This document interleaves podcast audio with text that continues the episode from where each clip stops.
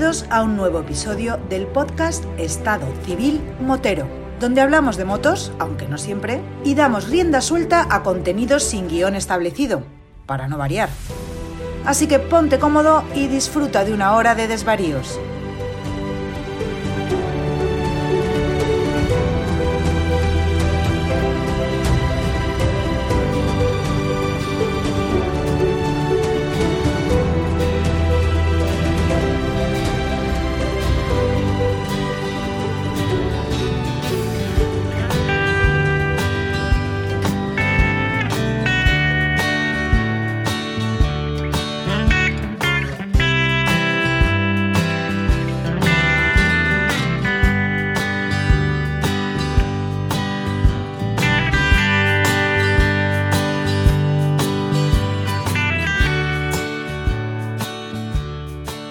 Pasa, chavales?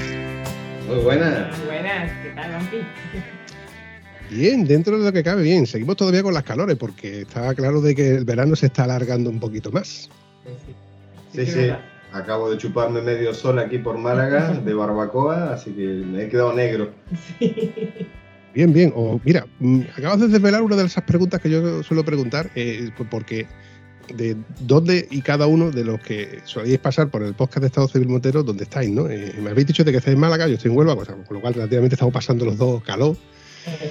Y quiero que os presentéis, pero ¿cómo os presento? ¿Cómo os presento? Yo, bueno, yo voy a presentaros en mi parte. Mi parte es que, gracias al bendito, maldito, a la misma vez, Facebook, aparecen de esas típicas fotografías y esos típicos stories y me aparece una chica con un casco, claro, me llama la atención. Y veo eh, a, a, Tolondrina o algo, Tolondrina o algo así, no me, no, no me fijé muy bien, pero me fijé de que tenía un, un enlace a, a YouTube. Digo, hostia, una mujer en YouTube, eso es un gancho que funciona. Automáticamente hice así, cliqué y vi de que Tolondrina salía con, tol, con, Con atolón. Con atolón. con atolón, perdón, perdón, perdón, disculpa. Y digo, esto mola, esto es una pareja en moto y tienen una historia que contarme. Digo, voy a ver si lanzo la caña y engancho algo. Y mira por dónde, no me costó mucho trabajo convenceros, ¿eh? Somos fáciles. Pero claro, el que has enganchado ha sido atolón, no a Tolondrina. ¡Ay, que me quedo muerta! A ver, las cosas como son. En el momento que yo vi que sois pareja, pues con quien tengo que hablar en este caso es con la cabeza pensante, con el que lleva adelante todo el proyecto, ¿no? Es que la, uso de escaparate. Sí. Mira, eh, no eres el único ni el primero, ni serás el último en que la use como escaparate. De hecho, eh, os recuerdo a todos los que escucháis el podcast. Hay un episodio muy chulo donde eh, os rememoro a Vicente y Fernanda eh, viajando por el mundo. Sí, sí, sí, sí. Donde, ¿Cuál es el gancho? La muchacha, Ya, ya, que es súper guapa. Eso es así. Hombre, por favor. La verdad es que yo con Vicente tuve mucha afinidad y la verdad es que me moló hablar bastante con él porque aunque entre, otras cosas es un tío muy muy cercano y el tema de la edición pues nos molaba a los dos y la verdad es que se le da bastante bien el tema de editar vídeos. Eh, él decía que no, que lo veía yo muy modesto, no, pero no se me da tan bien, no sé qué, digo yo, lo haces muy bien entre otras cosas porque usa la voz en off. Y esa parte es la que yo creo que podemos empezar el libro por ahí.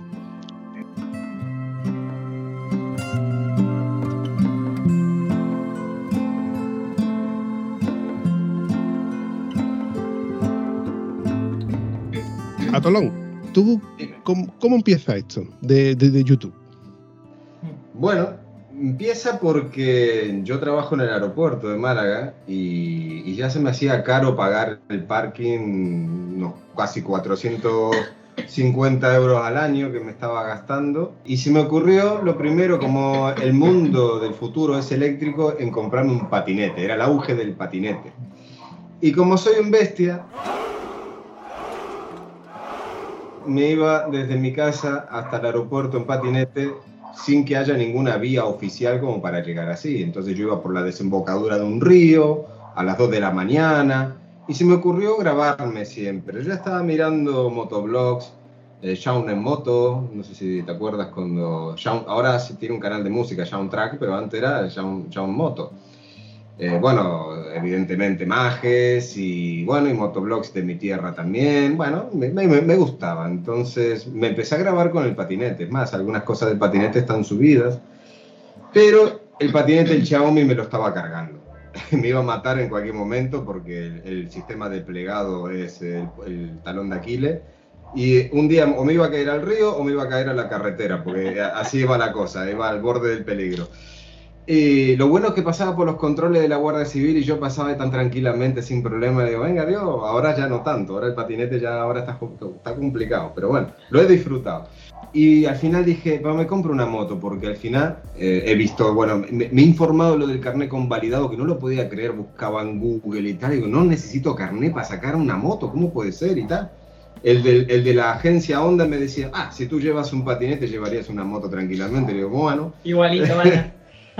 y bueno, la cosa que me animé, me, animé por una ondita, una estas de Neo Retro Sport Café, bueno, una, moto ahí que me molaba y nada, la compré y sin saber en la vida llevar una moto, eh, bueno, miento, una vez cogí la Honda Super Cup de mi hermano, una moto de estas con en, sin, eh, sin, embrague, tres marchas, pero sin embrague, y casi me estampo.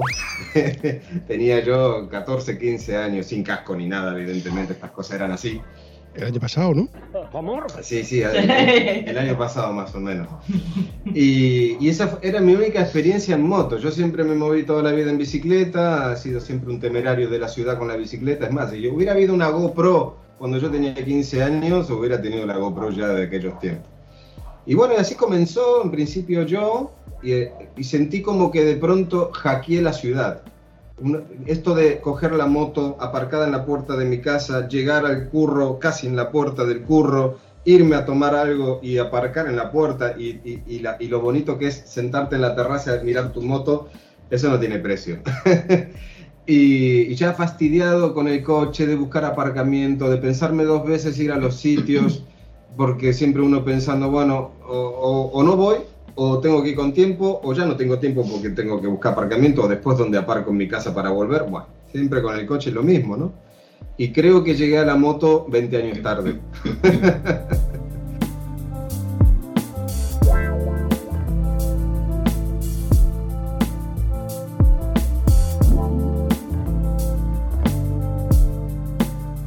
Pero nunca es tarde si la dicha es buena, ¿no?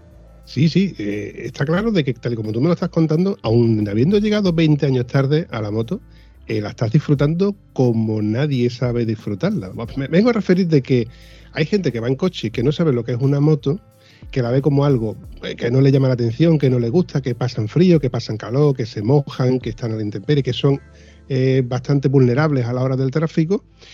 Y luego no saben que si lo prueban, puede que les llegue a gustar como te ha pasado a ti, hasta el punto que, que no echas de menos el coche, no necesitas. En la vida yo miré la moto como un vehículo que iba a ser para mí en el futuro, no era algo que yo anhelaba, no lo miraba como algo, o, lo veía como que yo no era capaz de llevar una moto quizás, ¿no? Y si lo pienso, la verdad, a ver, eh, la diferencia es que ahora ya tengo un motor y antes pedaleaba. Realmente buena parte de mi vida adolescente, joven, fue en bicicleta y siempre llevando a alguien o en el manubrio o en el caño de la bicicleta o incluso llevado hasta tres personas. yo, era, yo era la fuerza motriz de la bicicleta. Nunca me ha gustado que me lleven, he sido mal paquete, así que era capaz de llevarte en tu bicicleta, de llevarte a ti, aunque fuera tu, tu bicicleta. Entonces, Sí, dime. Eh, eh, no, mira, un, hay una cosa que te iba a decir referente a los paquetes. No se dice paquete, se dice pasajero. El paquete es una cosa que llevas atrás que no se mueve, ¿eh? un bulto, hay una cosa. Y por otro lado, te, te, diré otra cosa. Está mal visto llevar un paquete atrás que no sea una mujer, ¿eh? Ojo. Bueno, es que en todo caso, si llevas. Si no es una mujer, llevas dos paquetes y uno te estará tocando también. Tener cuidado en las frenadas. No, y, y, se me ocurrió, ya que me estaba grabando con el patinete, digo, cuando saqué la moto, digo, no he visto ningún motoblog, siempre tú ves algún motoblog en el que te enseñan a conducir y, y, y doy gracias a todos esos vídeos de gente que ya lleva tiempo en moto y se, y se ponían a enseñarte cómo pasar las marchas, el juego de, del embrague, el gas y tal y agradezco todo eso porque es lo que a mí me instruyó a llevar una moto, porque yo fui un cabeza cuadrada que me fui a sacar la moto sin hacer ninguna clase, nada. Yo cogí la moto por primera vez cuando la saqué. Y digo, esto lo tengo que grabar desde el minuto uno porque eh, tiene valor, aunque el vídeo es el más reproducido de mi canal, es el peor vídeo editado, el peor de todo. A ver, yo lo miro ahora y me da, me da vergüenza.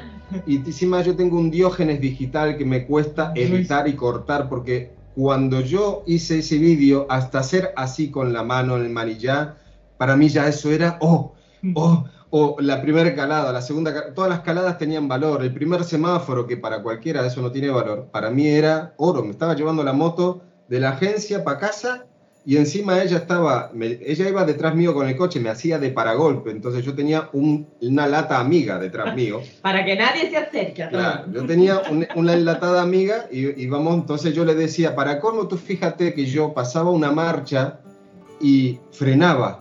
¿Por qué? Porque yo quería acelerar con el pie.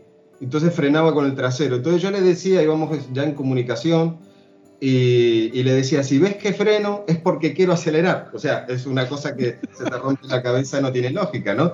Entonces yo para que ella no se asuste, digo, no, que, y menos mal que era tenue en, en mi aceleración mental, era tenue porque no frenaba mucho, ¿no? Entonces yo me costaba dar gas con la mano. yo, yo en la cabeza tenía un coche.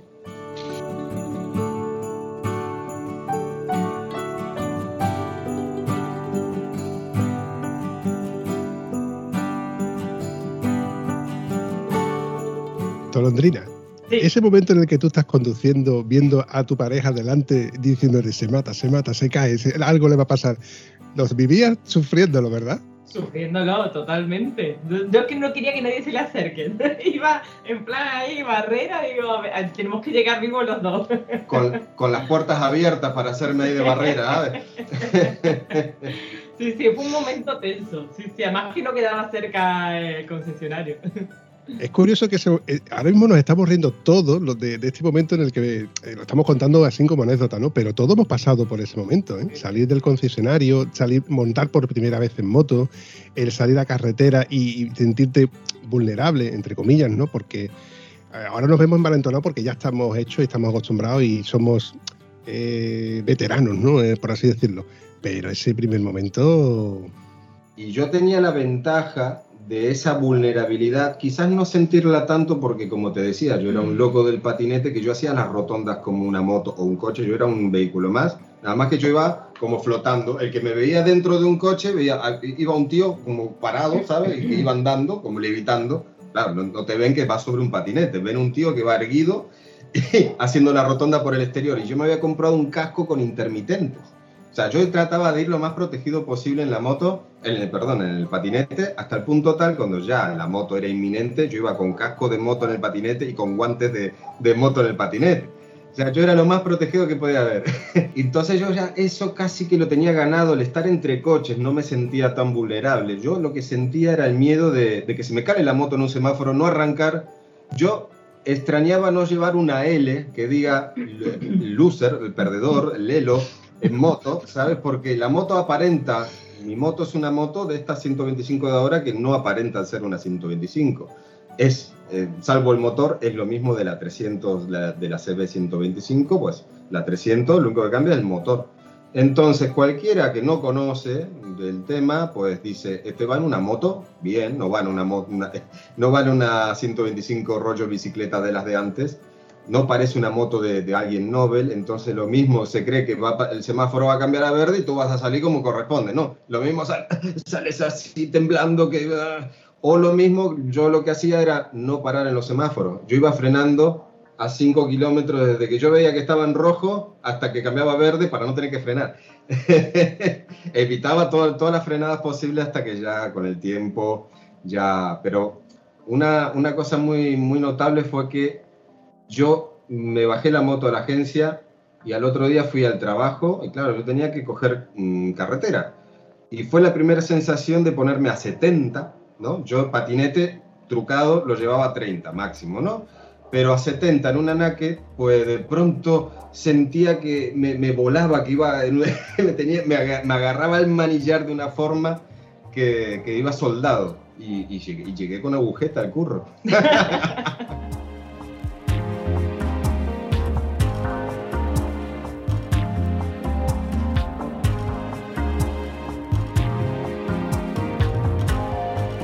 La sensación de velocidad en un, en un cacharro que va más rápido de lo que tú estás acostumbrado a ir. es la velocidad que se te tiene, tienes que construir tu, la velocidad en tu cuerpo, porque ya después, ya llevas la moto a tope, ya lo típico que te dicen, la, la 125 se te va a quedar corta.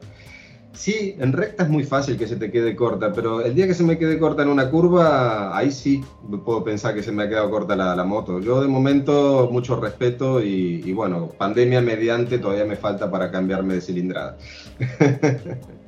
Si no cambias de cilindrada, evidentemente es porque no necesitas cambiar de cilindrada. Ojo, una moto más grande equivale a mayor peso, mayores consumos, evidentemente mayor mantenimiento, etcétera, etcétera, etcétera. Yo de por hecho de que tú te llevaste un buen tiempo, una larga temporada, montando en moto y, circulando en moto, cogiendo experiencia, antes de que Tolondrina se montara contigo atrás. Pues no te creas. ¿Por qué, pe- por, qué, ¿Por qué pensaba yo de que me iba a decir que sí, que tenía razón? Ay, madre mía. A ver, a ver, cuenta. Creo que será el cuarto vídeo que, que subí al canal y ya nos fuimos a comer a lo de mis suegros Nada, dos calles y media. y yo creo que salimos del garaje y mi giro con, con ella encima fue tan abierto que si venía el autobús no lo contaba porque no pude doblar cerrado, normal, porque yo doblé, bueno, todo lo abierto que pude y más porque sentía que, claro, tenía mucho más peso de pronto, no, no mucho, no mucho más, no mucho más, un, po- un poquito más nada más. qué Nada. bien queda. que y claro, y para colmo no íbamos con intercom todavía, así que íbamos dándonos voces y claro, y, y había mucho viento ese día, Sí. para colmo. Entonces todo era, se sentía más. Y la pobre después en la edición, en la grabación, ella me decía de volver y yo decía, seguimos, seguimos. ¡No me quiero bajar! Y, y bueno, un trayecto cortito, bueno, es que poco a poco hay que hacerlo. Yo digo, vamos a intentarlo en una zona que yo la conozco y tal, pero bueno, todo tiene su, su primera vez, ¿no? Mira, anecdóticamente, ayer eh, tuve un compañero de trabajo que, que estaba en una parte nueva, en la que él no había estado nunca, entonces él, él quería correr. Y yo normal, se lo dije tres o cuatro veces, porque su, su, su ansia por hacerlo igual que lo hacíamos nosotros era de, de correr. Y le decía que para primero correr hay que saber andar. Entonces, cuando sepas andar bien, intenta correr, luego te saldrá natural. Pero intentar correr de primeras, lo que únicamente puede llevarte a cabo es que tengas un accidente. Eso es así. Los pimientos son asados. Y las Sí, papas fritas. y en, en cuanto a eso es algo que le tengo mucho respeto. Yo todavía, como siempre se dice que hay dos tipos de moteros, pues yo todavía soy un tipo de motero, gracias a Dios. Y espero serlo así y no estoy buscando cambiarme de, de- de categoría todavía, la verdad. Así que siempre con mucho cuidado, pero protegido siempre. Hombre, por favor. Muy bien dicho. Eh, sobre eso que tú acabas de decir, sobre las clases de motero, eh, hay varias veces en las que, en varios episodios, lo he comentado. Existen tantas clases y variedades de motero que, es, impensable. Yo mismo soy la prueba viviente de que yo era un motero que venía de haber trabajado en la conservación de carreteras, donde he visto muchísimos accidentes, accidentes feos, salidas de pista, eh, cosas en las que tú no son agradables y otras que son ah, minucias, ¿no? Imprudencias muchas veces por exceso de velocidad, por despistes, etcétera. Entonces, cuando tú vienes de vuelta y te sacas el carnet, lo que no se te ocurre es montar en una moto y irte a la sierra donde precisamente has visto ese tipo de, de- de cosas que no te gustan.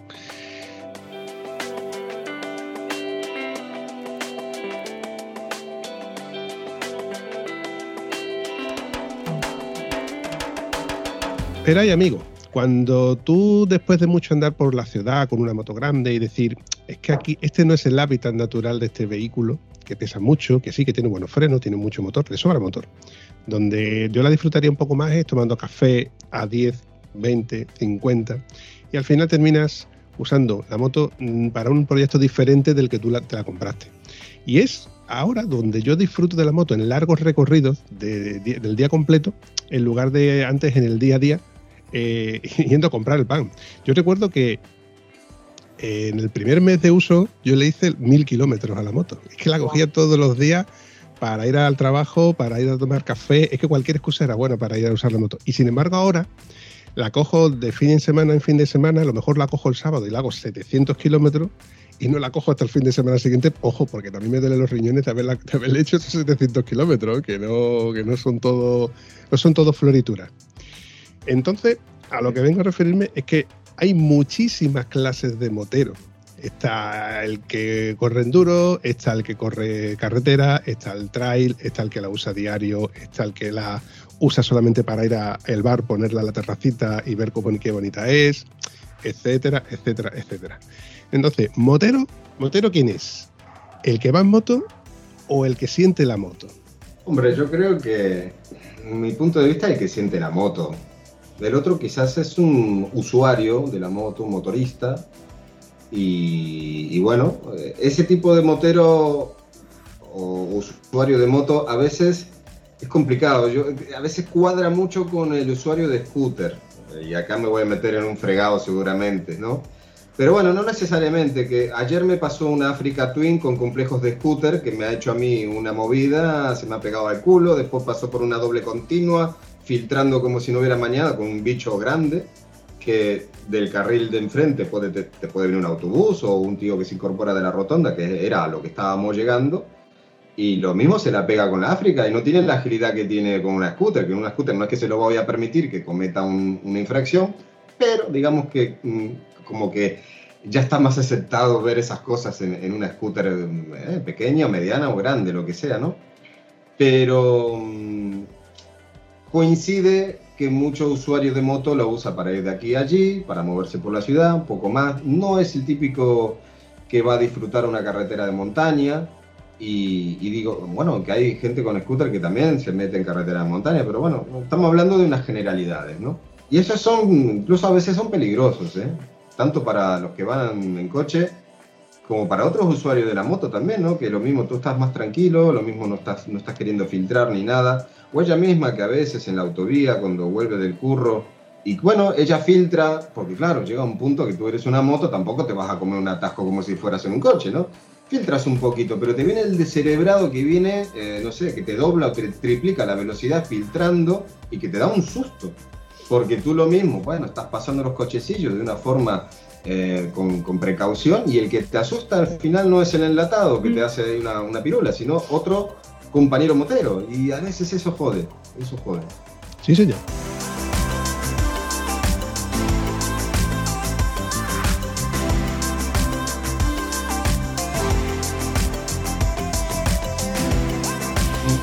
Vamos a darle una vueltecita a esto y vamos a darle un poquito de voz a, tu señora. ¡Eh! ¿Cómo que no?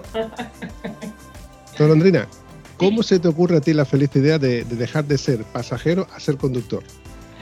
La verdad es que ha sido un poco toda una locura, porque la cosa es que he odiado las motos toda mi vida. Muy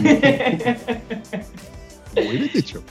Por pánico, por lo que sea, jamás me han gustado. De hecho, cuando él vino con la feliz idea de comprarse una moto, yo no quería. Yo no quería, yo me imaginaba lo peor. Total que empezó la época que tuvo la moto, empecé a ser su pasajero. lo he pasado muy mal, eh, me parece un... No, no, no lo disfruto para nada, eh, ni siquiera al día de hoy. De pasajera. de pasajera, de pasajera. De, de paquete. y hasta que un día, pues, mm, la verdad es que me lo empezó a meter un poquillo él en la cabeza, el, que bueno, a ver cuando nos hacemos rutillas juntos, no sé qué, no sé cuánto, y yo no, no, no soy capaz, no soy capaz. Y de a poco como que lo fui incorporando eh, un día salimos de la casa, yo estaba también eh, en la moto de él y vimos una, una ninja aparcada en la puerta de mi casa. Y yo, qué cosa más fea, qué cosa más sortera.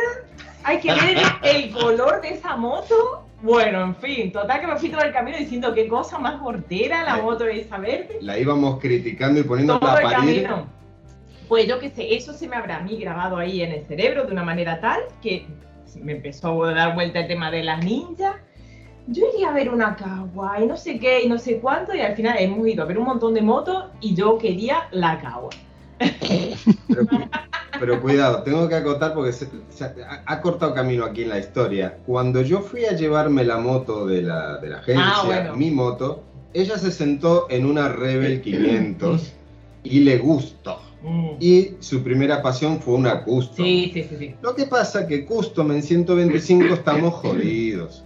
Porque así que sea, a ver, cada vez hay más, eh, más para elegir, pero que sea una marca que te dé un poquito de, garantía, pues ni Kawa, ni Honda, ni nadie en 125 en custom te ofrece nada. Entonces estaba la Hyusum Águila y, y, era cara para lo que era. Y, pero bueno, ella estaba contenta porque con esa llegaba bien al suelo. Entonces ella se veía con esa seguridad y por eso le gustaba. Y, pero ahí, ahí se quedó y después, claro, estábamos hilvanando qué tipo de moto. Eh, fuimos a ver una, una águila, mmm, ni Funifá, al final en, en, así uh, en directo. Y, y, después fuimos a buscar una KTM, la RC 125, que a mí me flipa, eh, me parece preciosa. Lo que han hecho ahora me parece horrible, que han sacado la nueva. O sea, a ver, si es otra moto que se llama KTM RC no sé qué, o sea, porque no que otra moto, bueno, pero es que mm, para, comparado con el modelo anterior es horrible, pero bueno, esos son gustos. Y el problema es que esa moto no la tenían ni para verla, no se la podía probar. Entonces comprar una moto así sobre una foto, imposible. Nos encontramos en el mercado de 125 que no se puede probar nada.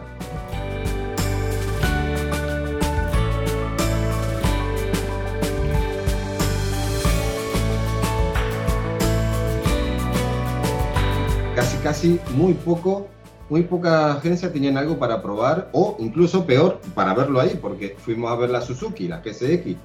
Tampoco había 125 ahí, había una, una Nake de 125, pero bueno, no nos gustaba la verdad.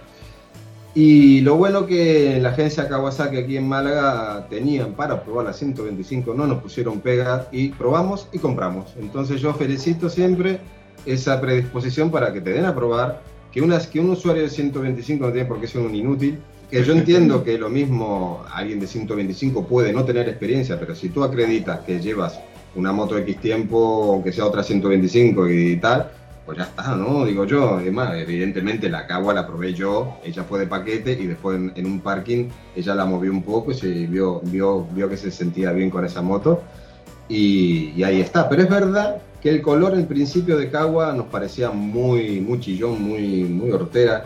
Es verdad que vimos una antigüita que eh, lo, los colores, los matices han ido cambiando y claro, una ya estará más modernita y estaba más bonito.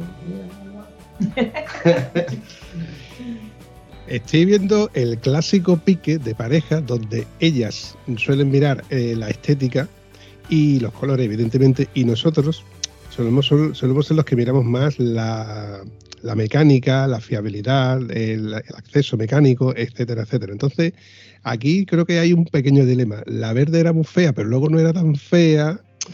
Y luego nos vamos a un, monocilíndrico, pasamos a un bicilíndrico, el bicilíndrico de allí no me convence, nos vamos a un monocilíndrico que sea a lo mejor que tenga un poquito más de par motor. Entonces, tenemos que compaginar, mm, es una, es una guerra a dos bandas, ¿eh? Este aquí, que, la ninja era muy suave, comparada con la mía. La mía es un monocilíndrico que la primera marcha es horrible. Tienes que jugar mucho con el embrague o ya tenerle el punto muy bien cogido porque es muy bruta. Eh, y la, la, ninja, lo bueno es que, bueno, a mí me pareció, porque yo nunca había llevado una R, entonces yo sentía un manillar estrechito y no tenía equilibrio, ¿no? Y yo salí un poco así y, y le daba gas y es como que estaba dormido ese motor. Es un motor que te responde arriba, aunque sea un monocilíndrico, y me pareció una particularidad que para un novato, que la primera marcha sea suave y después en todo caso que el desarrollo de, de su par esté un poco más arriba, me parecía interesante para ella y a ella le vino muy bien porque la onda, la verdad que vas, vas, va encabritada. La primera marcha no sirve de nada, tienes que meter segunda enseguida eh, porque si no es horrible. A ver, recapitulemos. ¿Qué moto tiene Tolondrina y qué moto tiene Tolón? Pues empiezo yo. Yo tengo una CB 125R. Yo tengo la Cagua 125. La. Es que eh, seguramente de, conforme vamos escuchando este episodio, alguien irá a, a, Google a buscar qué moto tenemos cada uno para hacernos una idea de, de, que, de que, cuáles son las características y sensaciones que, que estamos hablando, ¿no? A ver, Torondina,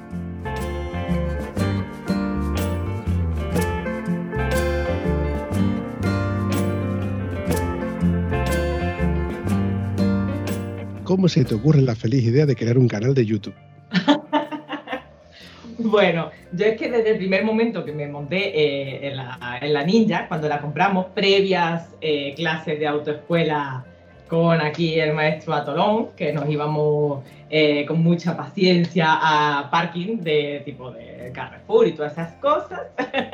muchísima paciencia, pero muchísima, porque entre otras cosas yo le tenía pánico, o sea, lo mío era quitarme el miedo, yo pensaba que iba a doblar a lo más mínimo y me iba a caer al suelo, o sea, por arte de magia caerme al suelo. Bueno, ese miedo me ha costado muchísimo quitármelo y él pues me ha tenido que aguantar peleas, discusiones, mucha paciencia, eh, muchísimo. Pero nunca se cayó en la mía.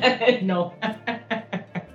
no, yo ya sí sé de la clase de motera esta que se han caído, pero bueno, con la mía. Y ha sido caídas muy tontas. Mira, voy a romper una lanza a favor de todos los que se han caído. Yo todos los meses me caigo un par de veces. En, a ver, en representación de todos aquellos que no se han caído, que es a lo que vengo a referirme. que, a gente que, que no se han caído, que, que, le da miedo caerse. Yo me caigo por todos vosotros, no os preocupéis. Yo me caigo todos los meses, mínimo dos veces. También es verdad que yo de vez en cuando me meto en fregado donde digo, ¿dónde voy yo con un cacharro de 200 kilos a hacer un poquito de horror? Que luego digo, ah, Bambi, que eres tonto, no te metas por ahí, coño. Pero lo bonito que es hacer esa fotito desde aquel sitio emblemático, no sé qué. En Málaga también tenéis sitios muy bonitos para hacer fotos al atardecer. Sí, y ya hemos hecho off-road sin querer. Sí. Faltará, falta tiempo para que salga en el canal, pero hemos hecho ahí con la ninja un buen camino sin querer, gracias a Google Maps, pero bueno, ya tengo experiencia. Qué pena que no podéis ver la, cara de Tolondrina, la cara que le está poniendo a Tolón sobre el Outrobat.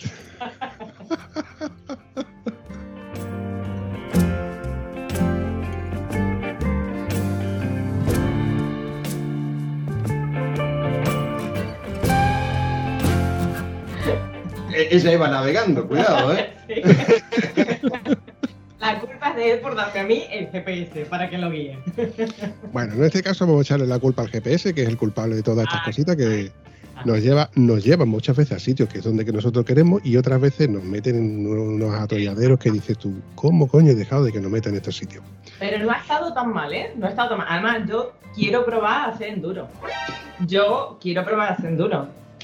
Sí, sí, pero primero quiero pasar la 650. A mí sí se me queda corta la 125. Yo quiero la 650 y luego quiero la ZX. Ese es mi sueño, hasta ahí voy a llegar. Bueno, hasta ahí voy a llegar y voy a, llegar a seguir, por supuesto. Además, quiero saber pilotarla pero a nivel tope. Sí, sí, ya me quiero meter en pista.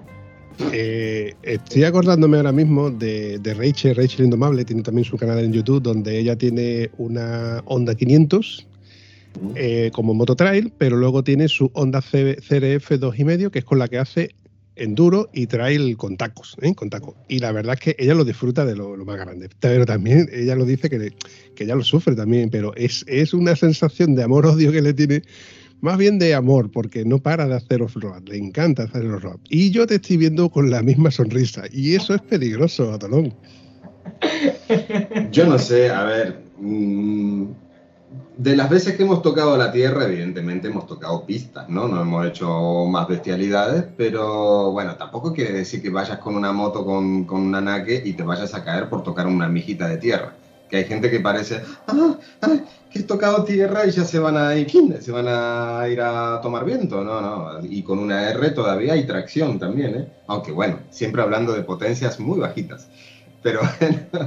Bueno, falta que nos cuentes, te voy a reemplazar un poquito, ¿cómo fue que fue la creación de tu canal? Bueno, ¿Eh? iba, a responderlo. pues todo fue un poco porque él ya tenía su, canal y yo me creé mi perfil de Atolondrina pues para ayudarlo a, a responder los mensajes y tal. Y siempre tenía dos suscriptores. Y yo no tenía nada en el canal, vacío, ni foto, ni nada. Digo, yo, ¿quién serán estos pobrecitos que esperan algo y yo no voy a poner nada, si yo no voy a subir y siempre estaban ahí, y tengo dos suscriptores y si no hay nada. Y pues como desde el primer día que me monté en la moto, a Tolón me ha montado la cámara, el micrófono y todo, que a mí para ir a trabajar tenía que salir media hora antes para prepararme, a mí me estresaba más todo eso que, que, que el hecho de ir en la moto, pues al final me hice una rutina con todo eso, empecé a grabarme todos los días sí que iban saliendo cosillas y digo, bueno, mira, por lo menos podría editar los vídeos, no sé, aunque sea los edito yo con el móvil y voy subiendo contenido al, al, canal. Y de paso, pues la gran idea era eh, tener suscriptores yo para que vayan a su canal. Y al final se fue un poco bifurcando la situación. Ya la cosa se empezó como a hacer propia de cada uno. Está viendo un tirón. Es más, si, si buscamos las estadísticas esta de Social Blade, ella va a llegar al objetivo de los mil suscriptores mucho antes que yo. Así que nada, que ella, que ella pague las facturas después. no, más allá de eso, esto es un hobby y, bueno, buscamos siempre que la gente se suscriba si le gusta, nos, eso siempre nos, nos agrada y nos motiva a seguir. Pero, pero bueno, tampoco estos son canales que van a hacer sorteos y cosas así para lograr suscriptores. No, a ver, el que le gusta, pues ahí está el contenido esto también va, voy aprendiendo yo a editar, ella también, aunque el que edita soy yo. Eh, entonces, eh, sí, me prometieron una cosa que no se ha cumplido. Eh, y al final, ahora llevo, ya, ya me cuesta llevar mi canal, que voy atrasado con mis contenidos. Ahora tengo claro, el problema que me ha generado es un cortocircuito en la en línea espacio-tiempo porque yo voy atrasado con mi evolución, todavía yo voy mostrando cómo voy probando su moto y ella sale en su canal haciendo caballito, ya poco más. Entonces la gente me ha preguntado, digo, pero ¿cómo puede ser que está en, un día está Tolondrina a punto de caerse, que no tiene equilibrio, tal y cual, probando una moto de motoscuela, la última, el último vídeo con la IBR 125 y después me voy al otro canal y la tía sale ahí con la cámara 360 ahí por las carreteras de los montes de Málaga como si nada. Felices vacaciones y tal.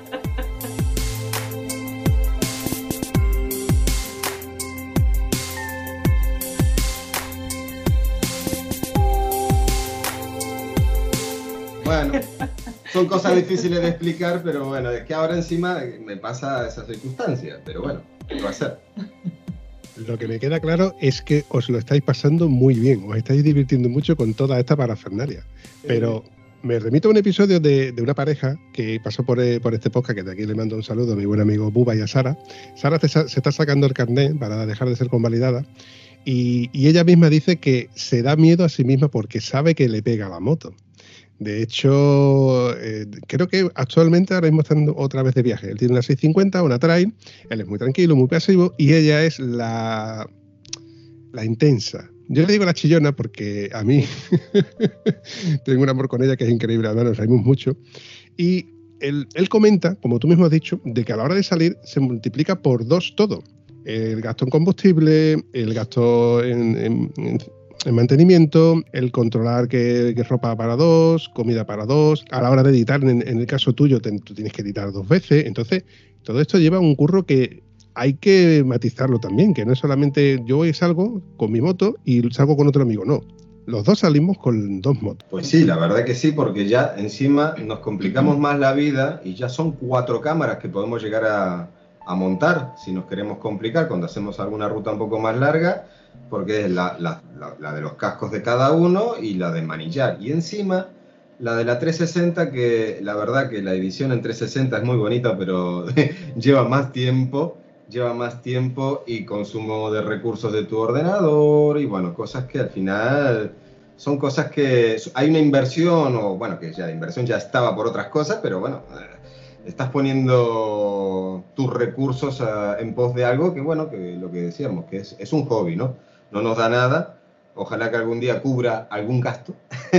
pero, pero bueno, en principio es para que la gente que alguna vez se le ha ocurrido de, llevar una moto o, o lo que sé, de, darle un cambio a su vida y buscar, buscar otra cosa, otras alternativas, que hay un mundo desconocido para muchos, el mundo motero, la verdad que nos ha sorprendido también la gente que hemos encontrado, los grupos, y, grupos que va desde un chavalillo que recién coge su 125 hasta, no sé, un abuelo que, todavía sigue con su 125 y, no necesita otra cosa, y hay grupos, grupos de, por cilindrada, ¿no? Aunque, bueno, puede venir cualquiera, pero eh, nosotros estamos en grupos de 125 para que tampoco se nos escape la gente.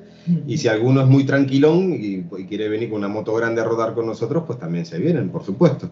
Hemos encontrado ahí una, una comunidad de gente aquí muy grande y muy bonita y, y, la verdad que muy contentos en ese sentido. Y nos ha dado mucho la moto, la verdad. En dos años que llevamos, sí, dos años. Bueno, yo llevo uno. Bueno, uno, pero bueno, pero ya.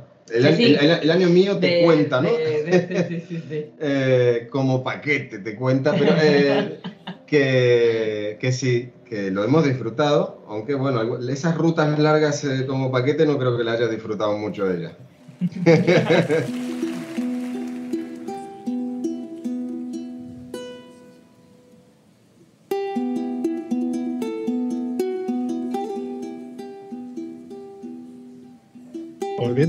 al, al canal de YouTube, eh, yo sé por experiencia propia y porque, bueno, creando contenido, conozco a mucha gente que también queremos contenidos y demás, sobre todo en YouTube. Yo no soy de YouTube, ojo, yo soy del formato podcast, pero hemos hablado de la parte bonita, happy happy, conocemos mucha gente, tal cual, pero ¿y los dislikes? ¿Y esos comentarios negativos de gente que se esconde detrás de la pantalla para sin saber ni tener muchas veces ni puñetera idea, y me, estoy metiendo igual en camisa de once varas, pero sin, sin ánimo más bien de, de- ser eh, constructivos, son precisamente eso, destructivos, haciendo comentarios que dices tú, pero vamos a ver muchacho, si no te gustan los que estás viendo, cambia de canal, es así de sencillo, no te está obligando a ver o escuchar, en este caso por podcast, ¿no? Escuchar esto, puedes cambiar de canal, es libre. No, me dedico a despotricar, a decir que no me gusta esto y qué bonito.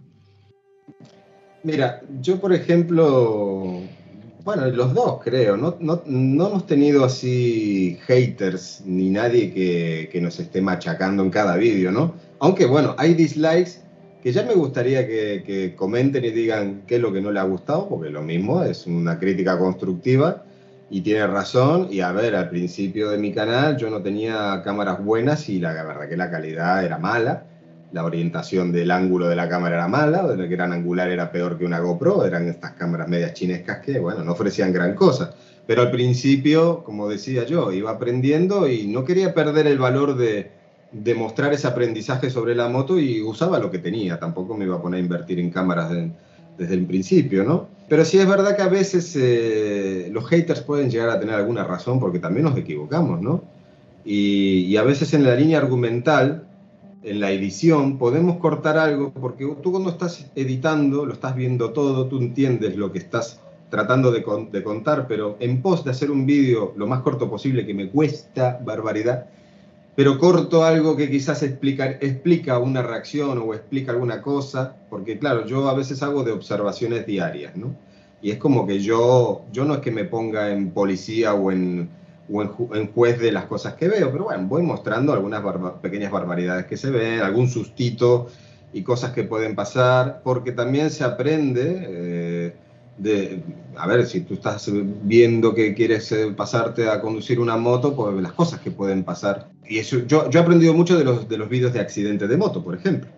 Eh, aunque sean cosas feas de ver, quizás, pero a veces en mi estadística mental digo, esto yo no lo, no lo considero un accidente de moto porque la moto es peligrosa. El peligroso ha sido el piloto en todo caso. Porque si tú vas excedido de velocidad, si tú estás haciendo un caballito y te vas a tomar viento, pues, pues no hagas caballito. Entonces, si estás jugando con el riesgo, eh, puede haber consecuencias. Entonces, eh, pero me estoy yendo por las ramas ahí. En cuanto al tema de los haters, hay que tener cuidado, yo creo, con lo que uno cuenta.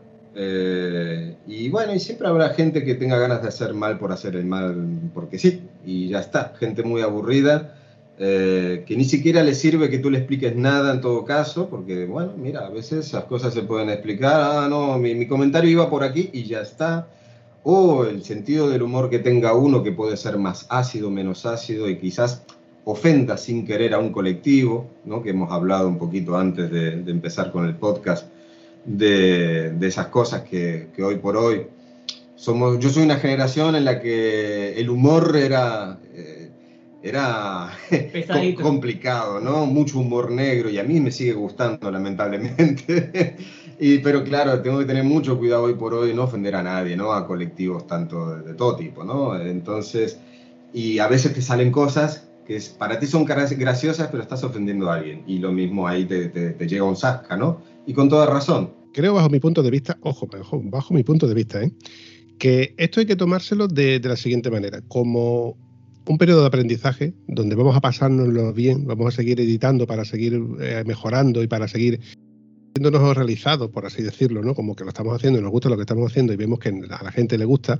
Y dejar de lado un poco, que nos resbala un poco esas cositas que de gente que no te guste, ¿no? O que no le guste lo que te hace. Porque, por otro lado, cuando tú realmente te sientes recompensado por gente que le ha dicho, oye, pues me ha gustado esto, pues no sabía esto.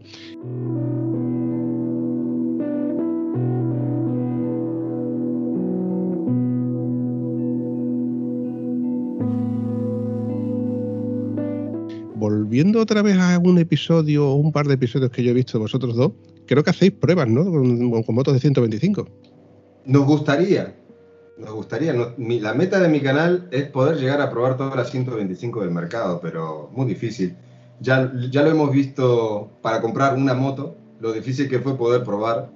Entonces me gustaría, pero bueno, eso es algo que amigos nos presten sus motos. Va a ser muy difícil que quizás las agencias, que, que las agencias que les interesa vender la moto, pues parece que no. A mí me han explicado algunas teorías sobre el tema, sobre que, bueno, eh, es la agencia que tiene que matricular una moto y tener una unidad ahí prácticamente darla por perdida para que la gente la apruebe, pero bueno, si significa una venta, a mí me parece una buena inversión.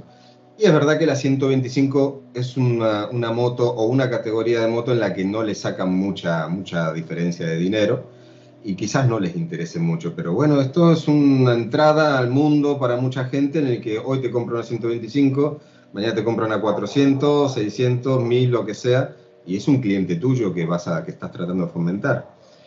Así que por ahí van los tiros del canal eh, si las, las cosas salieran bien, ¿no? También alguna cosa eléctrica caerá, lamentablemente. Lo digo lamentablemente porque a mí el eléctrico no... yo he sido usuario de patinete y, y yo no lo critico tanto al patinete, yo creo que tiene su sitio. Pero la moto eléctrica que nos la metan por obligación, eso me molesta, eso me molesta.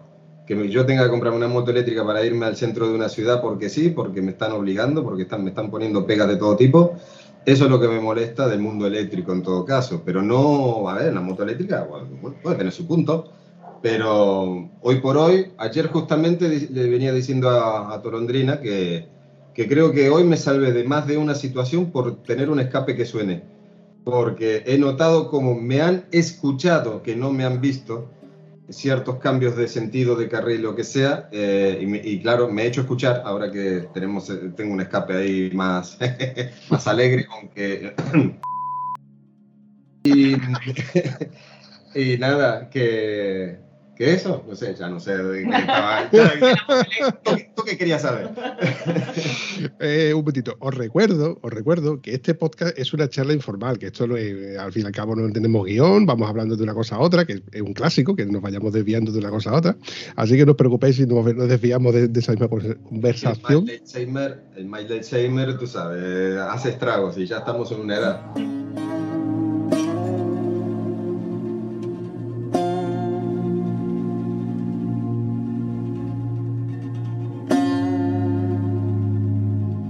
Londrina, cuando te tocó la hora de equiparte, ¿quién elegía la ropa? ¿Tú o él? No. No, no, no, no. Y a la hora de eh, que ella eligiera ropa tipo, qué bonito este color, qué bonito este modelo, te tocaba a ti decir, eh, no, a ti te interesa un modular con cierre de doblanilla, etcétera, etcétera. No, no, en ese, en ese sentido hemos sido bastante independientes como, siempre, ¿no? Uno se lo prueba, mira, te queda bien, te queda mal. Eh, no, en el, el, por el casco quizás, es donde me ha, asesorado un poquillo más a Tolón. Más que nada porque el casco es interesante para nosotros eh, a las horas que nos movemos, que tenga la visera eh, ahumada interna. Es interesante porque ya quitas de llevarte las gafas por ahí, de perderlas después o lo que sea. Eso es algo que a, ella le vino muy bien, porque además las gafas en el casco que tenía antes le hacía daño, la patilla, entonces... Pero realmente no, hemos ido un poco por libre buscando nuestro estilo, ella su estilo verdoso, y yo estoy buscando un estilo rojizo, ¿sabes? Entonces, eh, pero eso ya para gustos colores, ¿no? Después en cuanto a seguridad siempre hemos tratado de buscar buenas marcas siempre. Hubo un día me puse, me puse muy contento para el canal que me contactó un chino que me quería ceder unos guantes para que le haga una review. Y digo, digo, ha sonado la flauta, dije, de aquí me voy al estrellato. Y me llegan los guantes de Amazon perfectamente, tal, y, yo hago el unboxing, entonces a mí me gusta hacer las primeras impresiones, no mirar las cosas antes ni nada. Yo lo que veo, lo voy grabando y lo que me salga, y yo creo que ese es el valor. Y, eh, y yo creo que todavía no edité ese vídeo porque no sé, la verdad no puedo hablar bien del producto, entonces no sé, no quiero hacerle daño a la gente que la verdad que pobrecitos se portaron bien. Eh, pero que yo creo que mi cara se habrá eh, transformado de la ilusión a la desazón cuando, cuando me puse el guante y se me rompió la costura de ponérmelo, de estirarlo un A la poquito primera. a la primera. Digo, ¿y esto, yo, esto tiene que aguantar un arrastrón? Digo, por Dios, esto, es que no, esto no le hago vídeo porque los voy a matar, pobrecitos. Es que me lo puse y se rompió el enganche aquí de la muñeca. Digo, es que el velcro, malísimo, malísimo. Pero bueno, así que la flauta fue un... Mira, eh, yo soy usuario de YouTube a la hora de, por ejemplo, mirar eh, cosas que, busco de- información realmente. Eh, comparativas, quiero comprar, eh, no sé, a suponer una aspiradora, o quiero comprar una plancha, o quiero comprar un electrodoméstico. Entonces busco comparativas ¿no? de, de un producto con otro, eh, cómo lo ha probado un usuario u otro. Y yo en, realmente huyo un poco de quien suele estar promocionado. Que suele ser de, tipo marquista, pero cuando alguien me dice, no, yo esto lo he comprado yo porque esta es mi moto, porque la he comprado yo, aquí no me paga nadie, esto lo he pagado yo con mi dinero. Eh, mira, por ejemplo, el ejemplo más claro que tengo es este micro que, con el que yo estoy grabando, después de mucho mirar, como buen tieso que soy, eh, precios y, de- y demás y comparativas, pues buscaba comparativas de gente que no fueran profesionales del gremio en, en sí, que te pueden dar una una opinión veraz, una opinión que sea de, de- de- de- usuario real, ¿no? Entonces, a mí me gustan esos vídeos donde me cuentan, este casco no me gusta por esto. No es que ese, ahora, el casco es muy bueno, bueno, pero bueno, tiene un poquito de peso, tal, pero todo lo demás es muy bueno. No me cuentes que todo, todo es bueno, cuéntame qué tiene de bueno y qué tiene de malo. Y en este caso yo creo que Tolondrina tiene un alto potencial en el canal porque te puede contar la parte en la que a ella hay cosas que no le gusten que a lo mejor a ti sí te gustan y viceversa. Hay que ver, creo que está muy bien enfocado el tema de que las dos vertientes, ¿no? Las dos opiniones, la de ella y la de él.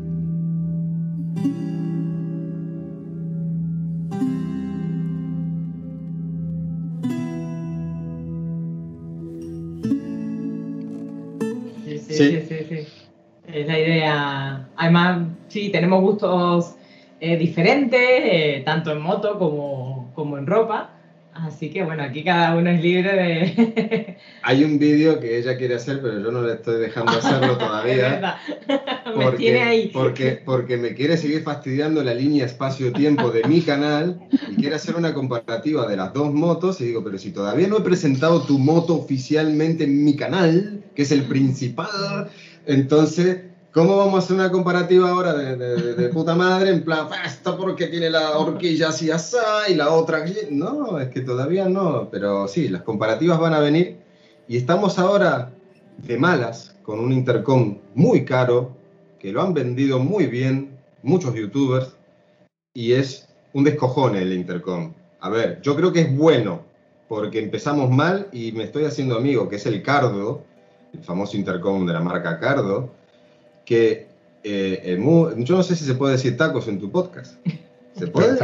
Se puede decir perfectamente. puta- la puta mierda esta, lo único que hace es llamar por teléfono. Solo le doy un acelerón a la moto y llama al último teléfono. Y, y claro, le, le he tenido que hacer a mi teléfono 0000 para que haga una llamada mala, equivocada, digamos.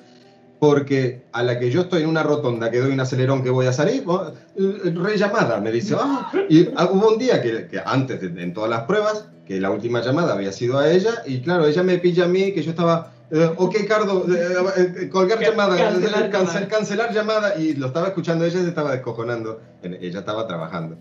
Entonces, me estoy peleando con el Cardo porque, bueno, no te entiende la mitad de las cosas, te llama solo, que eso es lo peor que te puede hacer, o te dice batería 100%, cuando nadie le ha dicho nada.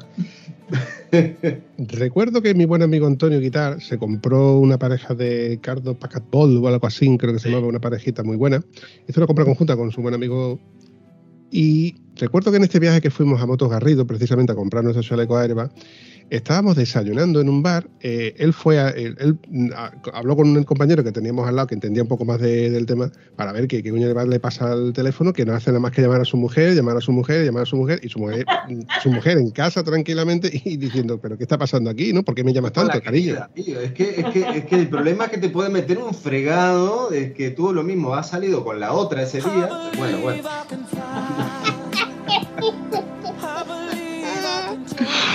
En ese caso los habrá creado una mujer. Eh, Claro.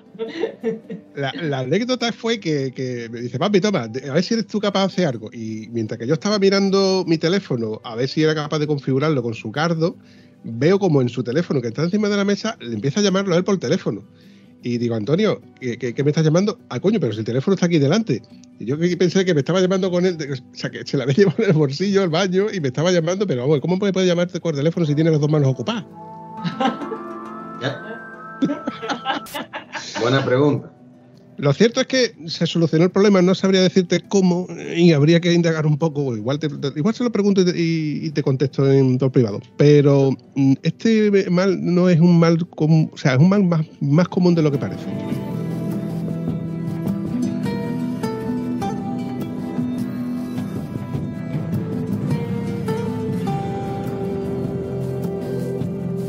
Yo te digo que he estado indagando un poquito y esto ya va a ser parte de un vídeo que al final va a ser la prueba del cardo porque no tenía yo pensado hacer gran cosa más allá de decir este va bien o este va mal porque me compré esto porque los otros se nos fastidiaron y la verdad que íbamos en las últimas rutas peleándonos porque no nos escuchábamos. Entonces hemos dicho, vamos a comprar dos, dos buenos intercom para, para seguir el matrimonio que siga O con un abogado para divorciar. O una- o un abogado. Abogado, abogado, sal ratita, quiero verte la colita. Era más, era más caro el abogado, entonces eh, en Dijimos definitiva... al cardo. al cardo y nada, eh, el problema está, bueno, que al final hemos- nos hemos encontrado que parece que en inglés funciona bien y en español se ve que era gangoso el que lo programó, porque, claro, porque a mí se me ocurrió después de leer en algunos foros ponerlo en inglés y poner el vídeo de YouTube de la página de Cardo y, eh, y yo con el casco aquí, al lado del monitor de aquí de la pantalla del ordenador, y el tío iba diciendo los comandos en inglés y, empezó a funcionar mi casco solo. Empezó a ejecutar todo lo que el tío decía del vídeo. Digo, todo esto es brujería, digo yo. Digo, venga, va. Entonces, leyendo parece que hay que hacer unos seteos en la aplicación del teléfono, de la sensibilidad del micrófono y tal. Se ve que hay que hacer algunas cosas para que el español funcione un poco mejor.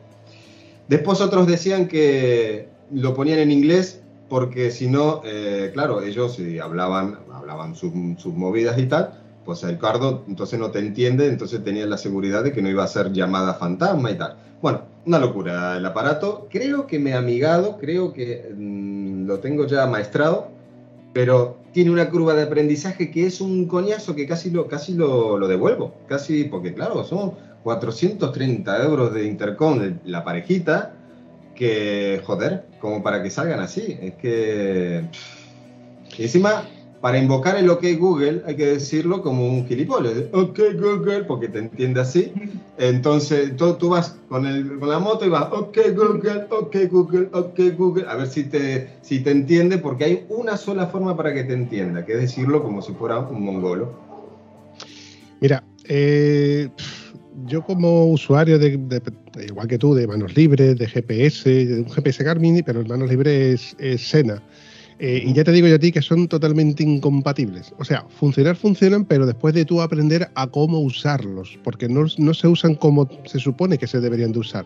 Es más, ya te digo yo a ti que yo tengo el teléfono en el bolsillo o en el chaqueta o donde sea, te pones el casco y como enciendas la moto, que se enciende el, GPS antes que encender el casco, ya te digo a ti que no se conectan, ni manualmente siquiera. Tienes que apagar el GPS y después encender el GPS. O sea, el orden de los factores es que primero enciendas el casco, después el GPS y después se conectará con el móvil.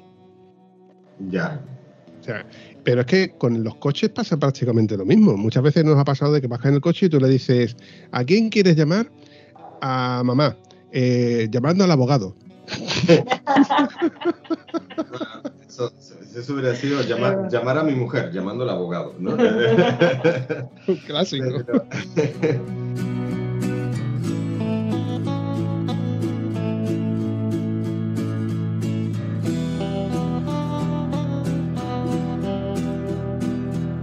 Sí, no, bueno, el tema de los intercom es una locura porque hay, tan, hay una, un, una- un rango de precios tan disparatado que, bueno, empezamos por los Magescom, famosos estos de 30 euros, que, que, bueno, que buena parte de, de la motoescuelita lo hemos hecho con, lo- con esos intercom de 30 euros que, bueno, bueno, sirvieron. El problema es que ya cuando íbamos a más de 50 kilómetros por hora ya no nos escuchábamos, es que es que no, no, no, no- servía eso. Pero bueno, para tú estar en, un- en un parking dándole indicaciones a tal, para eso vino muy bien, para eso sirvió. Pero ya a la medida que uno va evolucionando, y bueno, ni hablar, te estoy hablando a nivel velocidad 125, ¿no? Si vamos hablando de otros, otras velocidades con otras, otros ruidos aerodinámicos y tal, pues no creo que haya un intercom definitivo, me parece, ¿eh? No sé, no sé. Ahí también hay que valorar otro tipo de efectos, ¿no? La turbulencia que pueda crear la moto, el tipo de casco que lleves, eh, si tú tienes una sensibilidad mm, a tu oído de, de cierto modo. De todos modos, el tema de los intercomunicadores es, es- es extenso. Yo tengo una...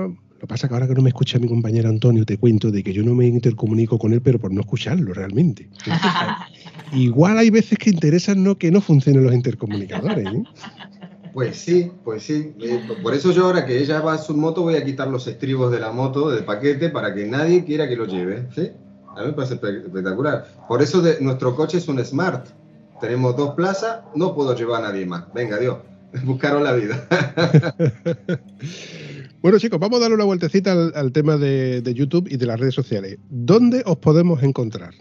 Bueno, pues estamos en, bueno, en Facebook, Instagram, en la página también de, de YouTube. Y bueno, aquí Atolón algo- sube algo en TikTok, pero Bueno, sí, de eh, TikTok, poca cosa. poca cosa.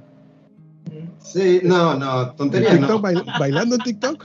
No, no, hasta ese punto no. Es que, a ver, es es elaborado el TikTok. ¿eh? Hay que reconocer que la gente sabe mucho hacer el tonto. Sí, sí, sí. La verdad que... Y, y cada vez hay más, más vídeos de, de moteros, ¿eh? No, no. que antes no había tanto. Sí, bueno, pero yo para salir bailando, la verdad que no. Yo lo mismo te muestro cómo se me cayó la cámara del casco, esas cosas, eh, anécdotas puntuales de último, de Sí, último sí, momento. sí, sí, sí. Eh, Pero donde más interactúa la gente, que yo me he quedado helada porque yo el Facebook de Atolondrina me lo hice hace nada, pues es en Facebook. Yo pensaba que el Facebook era algo un poquillo más olvidado y me estaba inclinando más por Instagram. Pues mi sorpresa ha sido que gracias al Facebook pues he logrado mucho, ¿eh? He logrado mucho. pues este podcast salió de ahí. Por ejemplo, Sí, sí, de cierto modo.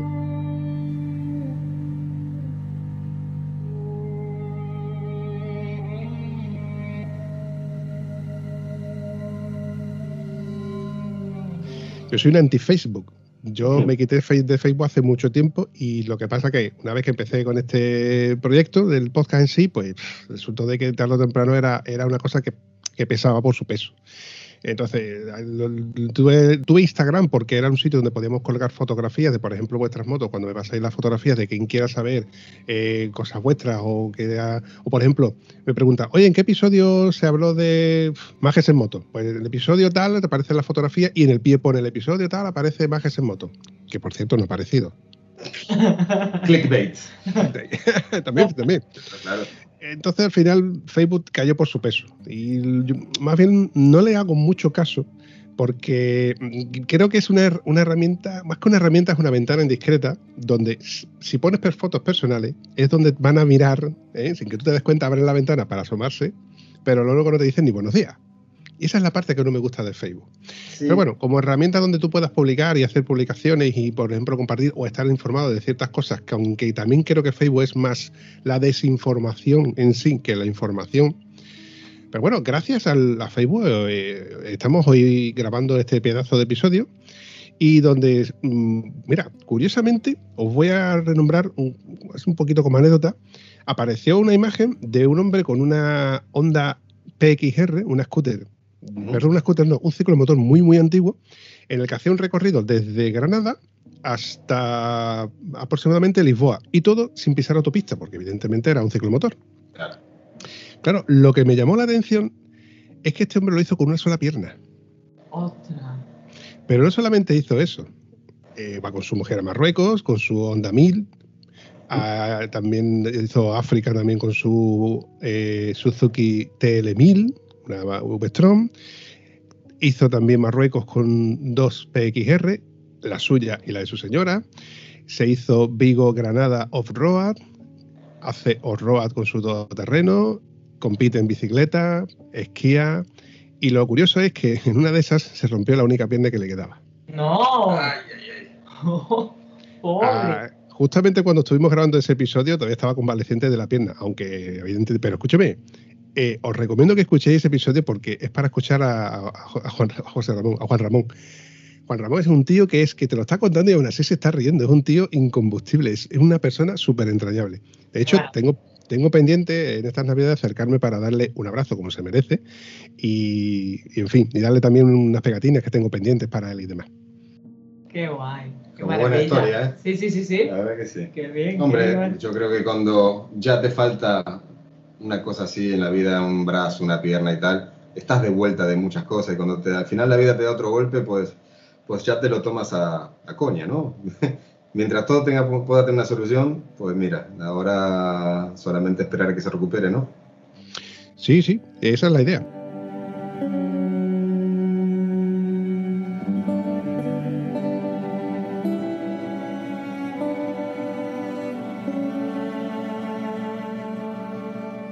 Si le echáis un vistazo al podcast de Estado Civil Motero, veis la fotografía, vais a ver esa fotografía donde están varias fotografías y vais a ver el episodio en el que sale él y vais a ver, bueno, pues los diferentes pers- personas y personajes, ojo, personajes que han pasado por el podcast de Estado Civil Motero. Hay un poquito de todo. Lo veremos, lo veremos. Claro que sí. Bueno, chicos, va siendo hora de ir recortando este episodio. Como suele ser normal en el podcast, pues hago episodios de una horita, ¿eh? para no retrasarlo mucho. Eh, os recomiendo que os pongáis el podcast de Estado Civil Motero cuando laváis la moto, ¿eh? os ponéis los casquitos y así os da tiempo de lavarla, secarla. Es lo, lo que más o menos se, tarda- tardar- se suele tardar en, limpiar una moto. Así que me ha encantado teneros, la verdad que ha sido un placer que paséis por el podcast de Estado Civil Motero y igual os emplazo para un- en un futuro tener, pas, otra vez aquí por el podcast. Claro que sí, Sí. Cuando, cuando tú quieras, aquí estamos a tu disposición y muchas gracias. La verdad que debo decir que te he escuchado más haciendo una barbacoa que limpiando la moto. La moto la tengo sucia. Pero nada, muchas gracias por esta ventanita Sí. que nos has ofrecido para que, bueno, más gente nos conozca, que, que la verdad que humildemente somos dos canales pequeñitos, aunque, aunque a Tolondrina me va a pasar por, por la derecha. Y nada, muchas gracias. Ha sido un placer, Vampi. La verdad que y sigue así que el podcast está, está genial. Te seguiremos escuchando y recomendando. Y muchísimas gracias. Nos ha encantado. Se nos ha hecho muy corto. Para mí también, chicos. Un abrazo. Un Nos abrazo. vemos. Adiós, adiós, gente. Adiós. Si te ha gustado el episodio, no dudes ni olvides comentarlo en cualquiera de las plataformas donde puedes encontrar el podcast. Nos hace mucha ilusión y nos ayuda a seguir creando contenido. Bueno, a mí no, que soy una voz, al Vampi.